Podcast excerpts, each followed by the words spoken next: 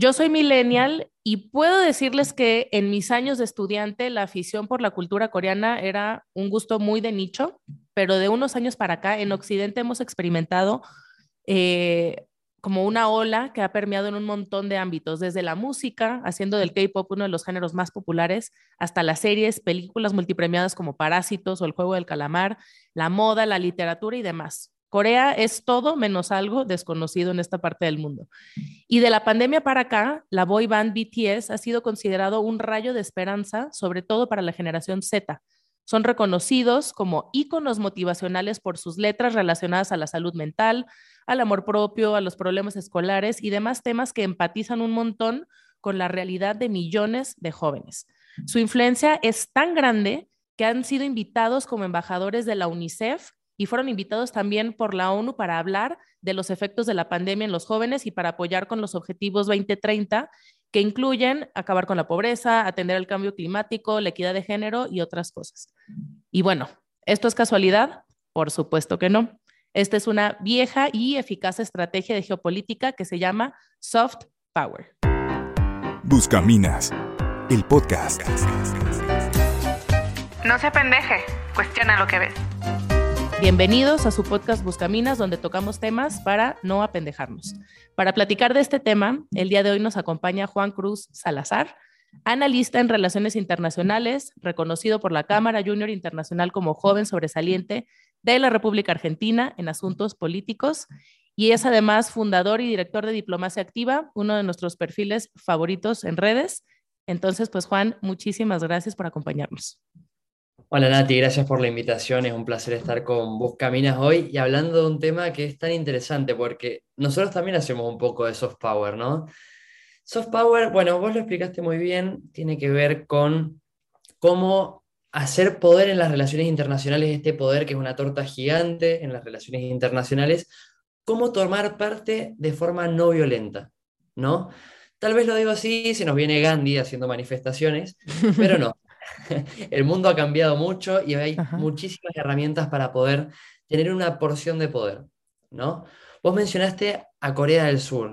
Sí. Y los países más pequeños a partir de los 70, ¿no? Empezaron a pensar cómo generar poder. A través de, lo militar o de la fuerza, lo que se llama hard power, no les era conveniente. ¿no? Y los ¿Por qué? resultados porque particularmente un país pequeño como Corea del Sur, para que sea reconocido a nivel internacional, es mucho mejor hacerlo a través del soft power. Por dos motivos. Primero es que genera relaciones de confianza y a largo plazo. ¿sí? Si vos querés entrar a otro país, no es lo mismo entrar con una hamburguesa de McDonald's que con un ejército. ¿no? claro. Y ahí y el mejor ejemplo es Corea del Sur porque tenemos Corea del Norte, su vecino, que no le ha ido tan bien esto con el tema del armamento nuclear y todo ese soft power negativo, podríamos decir. O sea, es, el, es el ejemplo perfecto, ¿no? Corea del Norte, hard power, Corea del Sur, soft power, ¿se podría decir así? Pero perfecto. Y además, Corea del Sur a partir de los 70 empieza una estrategia de soft power, no de poder blando. Porque hay países, por ejemplo, como la Argentina, que si querés después podemos hablar, que tienen mucho soft power disperso no tienen una estrategia a largo plazo desde el gobierno para eh, generar poder con ese soft power, ¿no?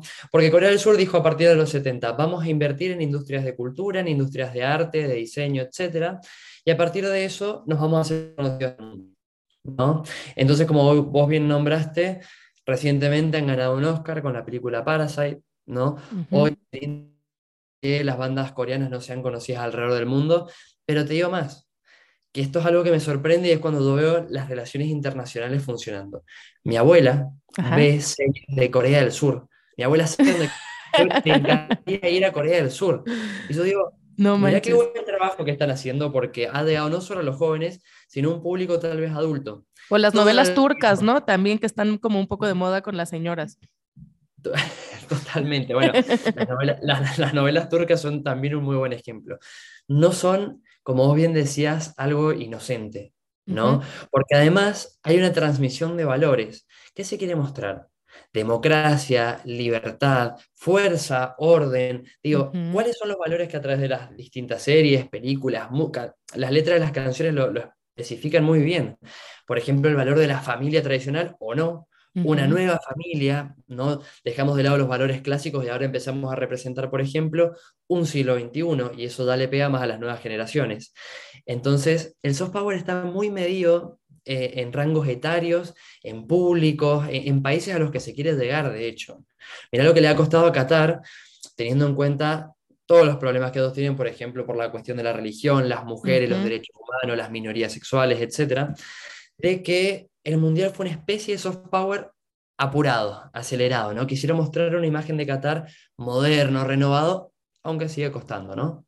Es justo lo que te iba a preguntar. El tema del deporte, yo me acuerdo en los noventas, por ejemplo, las patinadoras rusas, este, o los gimnastas rumanos, eso también es una forma como de exaltar o de poner el, el ojo en países que a lo mejor no tendríamos tanto en la mira, ¿no? O como esta pelea por, por ver quién se va a ganar más medallas de oro y demás, pues es también una forma de ejercer soft power, ¿no crees?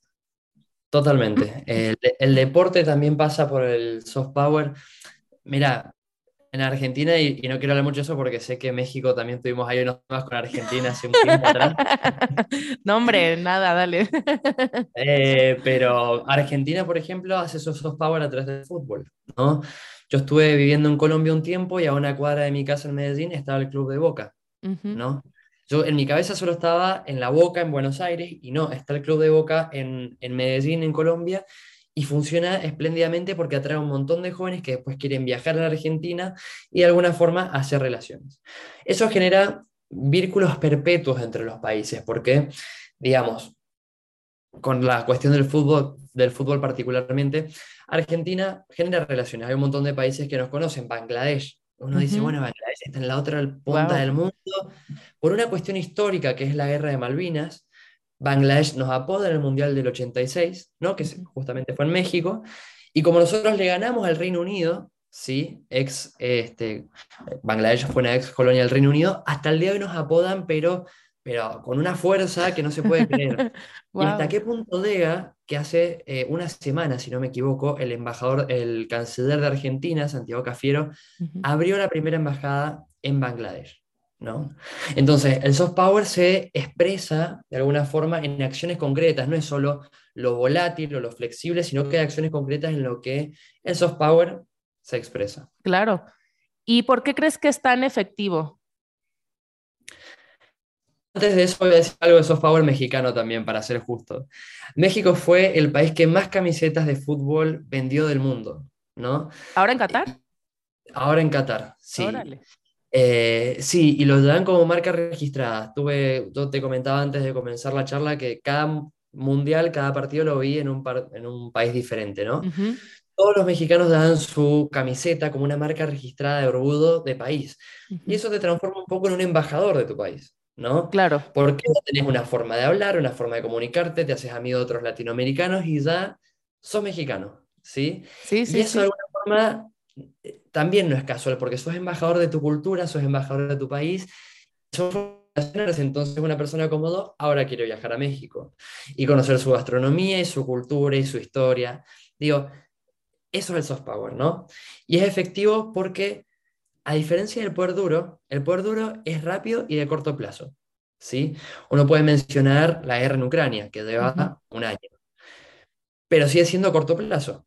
¿no? Y no son vínculos de confianza. En cambio, el soft power Claro. se trabaja muy lentamente, muy lentamente, y eso hace que, por ejemplo, Estados Unidos dé becas a los países latinoamericanos para que los latinoamericanos tengamos una mejor imagen de Estados Unidos, ¿no? Para O limpiar su imagen un poco, ¿no? También como estrategia de, de rebranding, por así decirlo.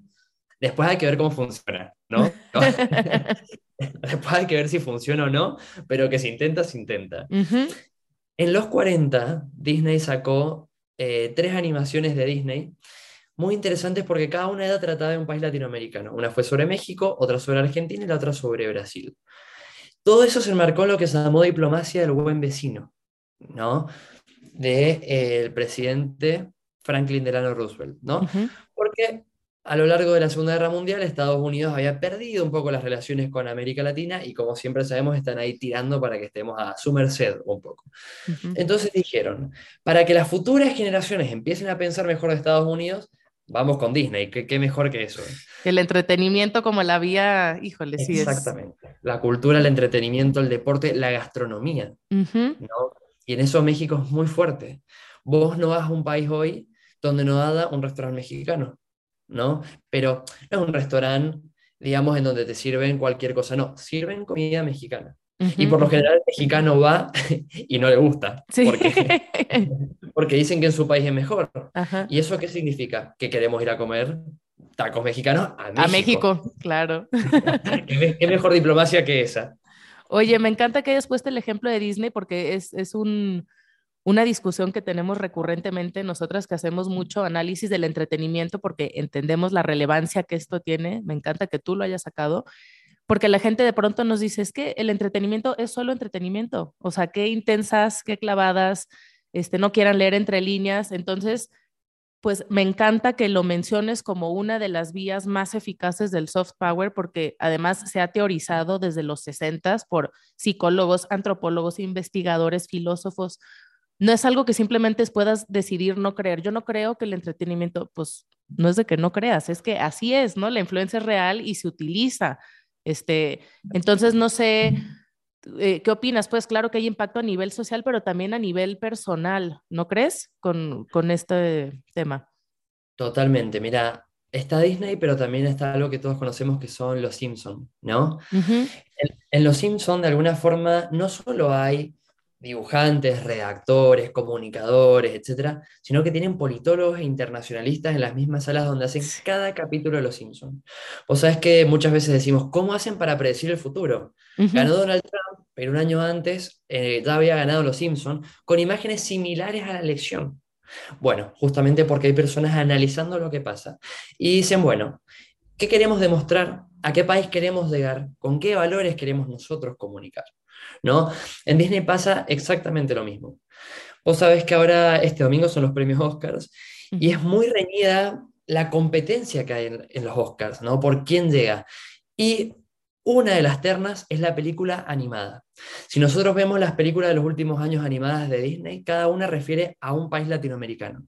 Tenemos Encanto de Sí. Colombia, tenemos Río de Brasil, tenemos Coco Claro. de México. Y eso nos demuestra algo. ¿Qué quiere, qué quiere decirnos Estados Unidos? ¿Qué quiere decir Disney? Y nosotros porque mencionamos el caso más icónico que es Disney, ¿no? Pero vos mencionabas, por ejemplo, la industria del cine turca, ¿no? La industria del cine de la India, Bollywood, que de alguna forma también em- empiezan a hacerse camino en los países de Asia o en los países de África, donde las películas de Bollywood sobre todo se ven muchísimo. Claro, sí, es como exportar el, el valor cultural del país, ¿no? O posicionarlo, pero también pasa en, en temas pues mucho más mundanos, como posicionar marcas, simplemente, ¿no? O sea, Pepsi, Coca, el product placement sigue funcionando y, y también es una, una especie de, de vehículo, ¿no? Para exportar los valores, como McDonald's lo mencionabas. Totalmente. Mira, el mejor ejemplo es durante la Guerra Fría. En los lugares donde se metieron los militares estadounidenses no solo hicieron desastre, sino que dividieron países y no funcionó. Y también los militares soviéticos, ¿no? Vietnam, Corea, Afganistán. Ahora, pensemos donde se metió The Beatles, por ejemplo, o ujú. donde se metió McDonald's, ¿no? Hablan de canciones de libertad, de juventud, de, de reflexión, de un montón de cosas. Comete esta hamburguesa y serás libre. ¿Qué más quería un soviético de la época que ser libre y comerse una hamburguesa de McDonald's? Cuando uno va a Berlín, por ejemplo, ve la calle del muro de Berlín y ve lo que era Berlín Oriental y Berlín Occidental. Lo primero que ves en Berlín Occidental es un McDonald's gigante, los famosos arcos dorados, ¿no? Lo mismo pasa hoy que vos mencionabas el caso de Corea. Vos sabías que hoy los jóvenes norcoreanos descargan por lo que sería la Deep Web eh, toda la música de BTS, ¿no? Porque los jóvenes coreanos hoy escuchan BTS, norcoreanos. Y su gobierno no les está dando lo que ellos quieren.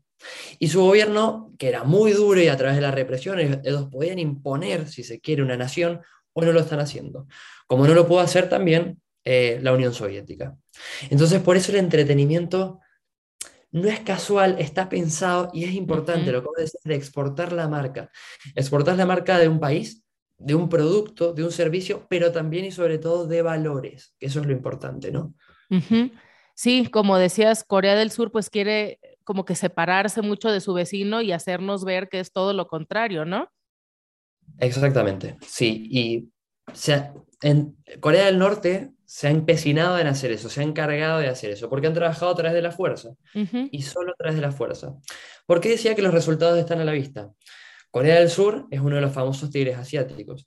No solo crecen enormemente en lo que es economía y tecnología, sino también en calidad de vida. Corea del Norte, lo, lo contrario. Es una sociedad cada vez más hermética, más cerrada al mundo, la gente no puede entrar, no puede salir y obviamente es cada día más pobre. Hay un, canciller argentino, de Itela, que decía que las relaciones internacionales tienen que estar al servicio de sus pueblos, si no, no sirven. O sea, si vos vas a utilizar a los militares, el soft power, etcétera, y no sirve para tu pueblo, tenemos un problema, ¿no? Claro. Y pues mira, de, de, lo que hemos platicado, como que creo que queda bastante claro el impacto a nivel como social o global. Pero a nivel personal, yo creo que es importante porque nosotros siempre tratamos como que de hacer este eh, call to action, pues, a, la introspección y, ponernos a pensar un segundo qué red flags, qué banderas rojas, qué señales de alerta nos puede levantar eh, pues esa, esa, influencia tan grande que el entretenimiento y las industrias y, y, el consumo tiene sobre nosotros, ¿no?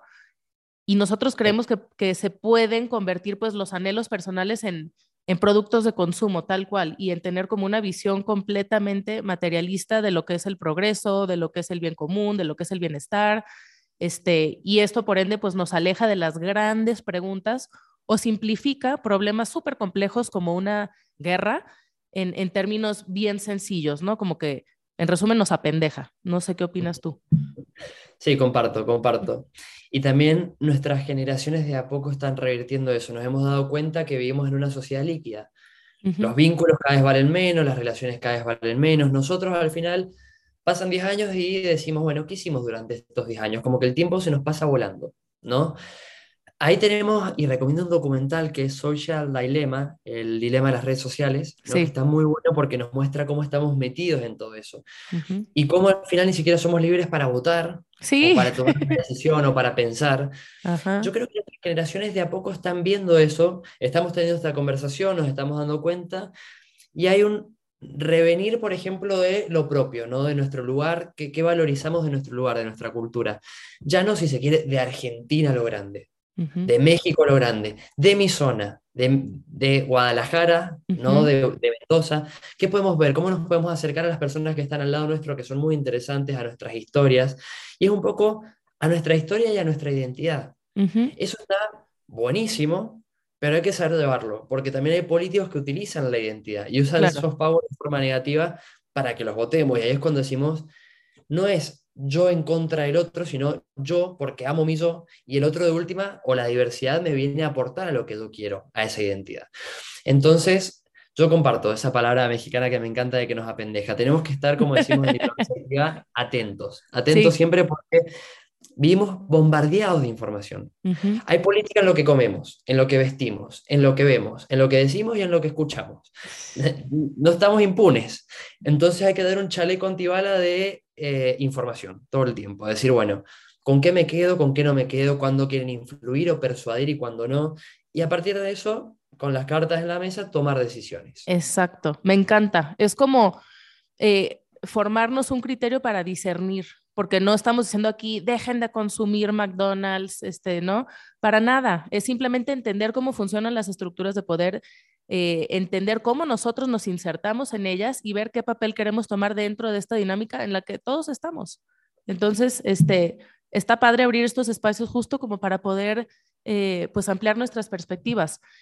Y mira, Juan, otra, otra mm, como pregunta que se nos viene es, pues vemos eh, cómo el soft power logra esta intersección como en términos muy amigables, porque no es coercitivo, entre el gobierno, las empresas y el entretenimiento. Y esto es casi imperceptible si no nos paramos y nos detenemos un momento, pues a platicar de ello, ¿no? En Estados Unidos, como ya mencionamos, tiene maestría en esto, ¿no? Desde Capitán América, que salió en la Segunda Guerra Mundial para motivar, para exaltar el patriotismo, así como las franquicias de Rocky en plena Guerra Fría, que también a todos nos pusieron en la cabeza rusos malos, gringos buenos, y, pues todas las películas noventeras que salieron como con estas temáticas de los espías rusos y demás, pues te, te, te hacen una idea de lo que pasa del otro lado del mundo que está tan lejos.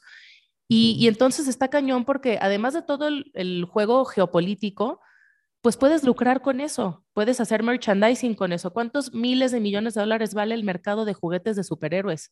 O sea, Totalmente. entonces, Sí. bueno, sabiendo que esto pasa, a nosotras el tema de Ucrania y Zelensky en los Grammys, en la portada de Vogue, haciendo streaming así como, como cualquier chavito de 20 años, pues nos huele un poco a lo mismo. ¿Tú, tú qué opinas? 100%, es un análisis muy acertado porque Zelensky yo creo que ha sido el maestro que nos ha enseñado todo sobre soft power. A ver, el muchacho era actor antes de ser presidente, entonces, digamos, algo sabía sobre lo que había que hacer. Pero ahí vemos un ejemplo claro de cómo defenderse contra una superpotencia, ¿no? Rusia actuó pura y exclusivamente a través del poder militar, el hard power, porque incluso hicieron propaganda, pero eso no es soft power. La propaganda política directa, lo que no es sutil para persuadir, también es eh, hard power, poder duro, ¿no? Porque que, te meten, por ejemplo, las propagandas rusas me refiero de todo el tiempo en la televisión mostrando eso es adoctrinamiento. de alguna ah, ya, claro, claro. ¿sí? Zelensky lo hizo de otra forma, como Ujú. os decías. Sale con su esposa en la etapa de Vogue, ¿no? Sale en los Oscars, sale en los Grammys, sale... Bueno, vamos a ver el domingo si está en los Oscars, que sería Sí. interesante de ver. Seguro. Pero Zelensky ha sido un, un maestro del soft power, porque un país como Ucrania, débil frente a Rusia en lo militar, ha hecho un trabajo excepcional, a punto tal que hoy todo Occidente lo ha apodado, a punto tal de que hoy a nadie se le ocurriría criticar a Ucrania. O sea, en la competencia de la opinión pública internacional, que es un poder enorme, Ucrania ha ganado. La pregunta es, ¿Ucrania hubiese ganado si Zelensky no hubiese sido presidente? La verdad que no. No O sea, no sé si tenés, en, en la cabeza la imagen de Petro Poroshenko, el expresidente de, Ucrania. Por Nada, no hubiese, supuesto que no. no hubiese ganado. ah, no, no, era un hombre con cara muy seria, no, te- no era muy carismático. No creo que hubiese... No, no. no. Putin es más carismático, imagínate. Y Putin tiene, o sea, está muy bien posicionado. Es lo, que, lo, lo otro que te quería preguntar. O sea, todos estos memes que sale arriba montando osos, este, peleando con tiburones. O sea, esto también es un poco de lo mismo. Totalmente. Bueno, yo ahí no hablaría tanto de soft power, hablaría de la línea del medio que se llama smart power, que Ajá. es otro concepto. Ok, Es el poder inteligente. ya. Esto de mostrarlo a Putin porque Putin es la representación de la nación y de la madre rusa, ¿no? Ajá. Mostrarlo como hombre fuerte que monta osos, que, no sé, mata tiburones, es Sí, como sí, sí. un superhéroe, ¿no? Ajá, tal cual. Entonces, el ruso dice, bueno, me sirve, o sea, ¿quién no quiere tener un presidente que monte osos? Claro. Digo, funciona. Y nuestros presidentes en América Latina por ahí también hacen sus cosas, ¿no? Que se suena a tractores, que se hacen, no sé. Digo, son todas estrategias políticas que nosotros en el día a día lo vemos como muy normal, ¿no? Nos pasa por el costado, pero como comentábamos, no es normal, ¿no? Incluso que un presidente se disfrace, porque nunca lo ha hecho, por ejemplo, de toda nuestra cultura y de... Tiene una relación, tiene una Ujú. relación muy directa con lo que es lo que nosotros percibimos de la política. Yo quiero que alguien sea como yo, o sea, quiero que el que me representa sea como yo, hable como yo, que, que se vea como yo. Entonces Putin hace un poco eso. Y qué mejor que una potencia que ha perdido su poderío, como Rusia, de Ujú. repente muestre un hombre fuerte. Digo, a los Claro. rusos les encanta. A punto tal que hoy creo que tiene más del 70% de imagen positiva, De pese a esa guerra. Sí, está cañón. Oye, no, qué tema tan apasionante. Siento que aquí nos, nos podríamos seguir horas, pero para, para ir como que cerrando el tema, eh, pues bueno, podríamos decir que el soft power es una herramienta eh, positiva en el sentido que puede evitar la coerción directa y violenta eh, en ciertos temas, ¿no? Y lograr como eh, alianzas de otro tipo. Pero, pues tiene unos riesgos, riesgos grandes a nivel cultural, es como el, el downside, ¿no? Como le llaman. Entonces, Juan, ya para concluir, ¿qué, podemos concluir, o sea, qué podemos, con qué idea nos quieres dejar de todo esto eh, a las personas que, que por primera vez están escuchando estos términos? ¿Qué les gustaría dejar? ¿Qué te gustaría dejarles, perdón? Primero que, como les decía, cada uno de nosotros es embajador de nuestro país, de lo que queremos mostrar. En ese sentido, cada vez que viajemos o podamos conversar, mostremos lo mejor de nuestra cultura. Porque la opinión pública interna de nuestro país es importante para generar poder también. Argentina venía muy triste, saben que tenemos una crisis económica Sí. muy importante, corrupción política, etc. Cuando ganamos el Mundial, todos los argentinos nos abrazamos. Y de alguna forma eso demostró, demostró y encima como somos nosotros de intensos, ¿no? Pero demostró, demostró que de alguna forma se podía, que había otro camino, que no estábamos tan en el piso. Lo mismo para América Latina. Si algo que me gustaría dejar es que nuestra cultura en América Latina es muy fuerte. Empecemos a demostrarla, empecemos a unirnos entre nosotros, que no, existiría la política si no existieran intereses. Para poner nuestros intereses sobre la mesa, tenemos que hacer soft power, es, es, la mejor herramienta que tenemos.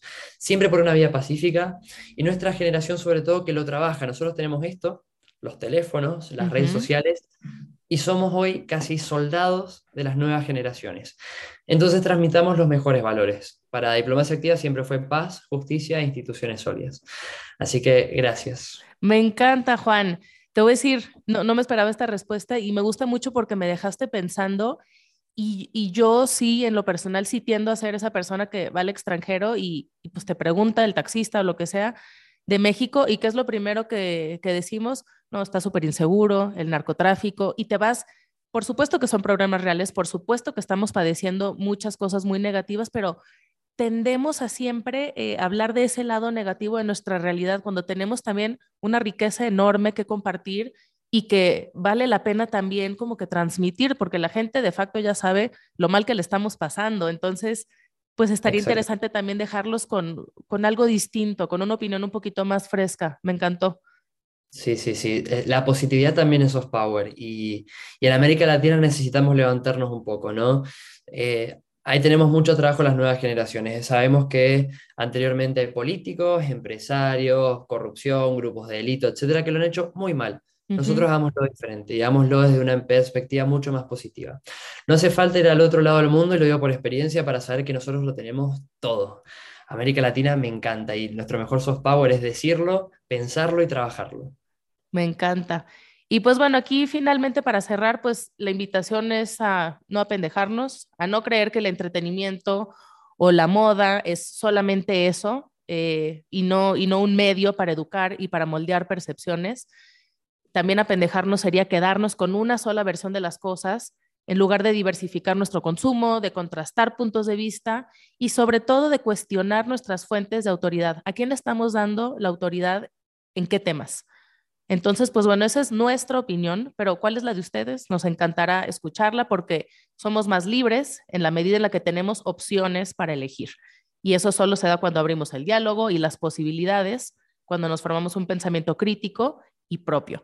Si les gustó este episodio, por favor, compártanlo, comenten, suscríbanse y sigan a Diplomacia Activa en arroba diploactiva, ¿verdad? Es arroba diplomacia-activa. Ah, perdón, diplomacia-activa en Instagram.